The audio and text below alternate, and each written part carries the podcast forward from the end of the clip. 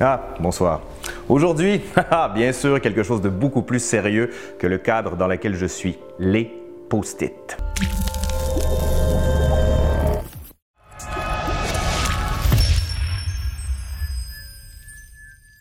Rond, carré, ovale, rectangle, blanc, bleu, rouge, mais souvent jaune. hein. Les post-it peuplent nos vies. Ils permettent d'organiser avec ordre ou désordre notre quotidien. Pourtant, pour en arriver au produit fini, il a fallu toute une série d'erreurs, oui, oui, d'erreurs, et même d'inventions ratées. Nous sommes en 1968. Pendant que la jeunesse se révolte un peu partout dans le monde, Spencer Silver est assis à sa table de travail. Comme plusieurs, il veut révolutionner son temps.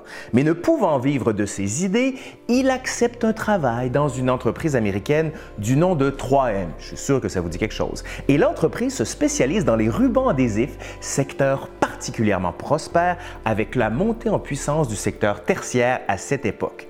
Wow! Bon, OK, Spencer veut inventer. Et c'est ainsi qu'il propose à ses dirigeants une nouvelle colle pour les produits de l'entreprise. Mais oh malheur! La colle qu'il aurait voulu être la plus puissante est en fait une colle qui ne colle pas, ou du moins une colle qui se détache facilement et se colle à nouveau.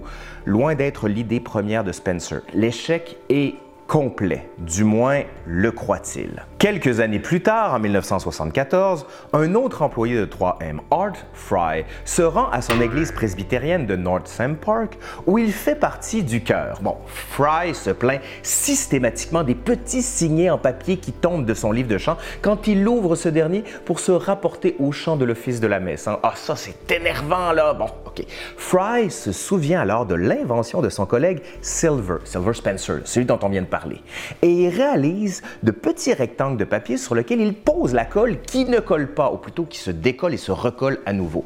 Les notes adhésives sont maintenant repositionnables. Le produit ne répond cependant pas encore à un besoin des consommateurs, jusqu'à ce que l'entreprise 3M se lance dans des tests de commercialisation en 1977. Le nom du produit, Press and Peel. Mais la réussite n'est pas du tout au rendez-vous. hein. Décidément, la marche est longue. C'est alors que le nouveau directeur du marketing a l'idée de distribuer gratuitement les produits. Ça, c'est toujours un bon plan de donner les choses gratuitement parce que, bizarrement, les gens les prennent. On adopte alors le nom de Post-it Notes et les ventes décollent enfin.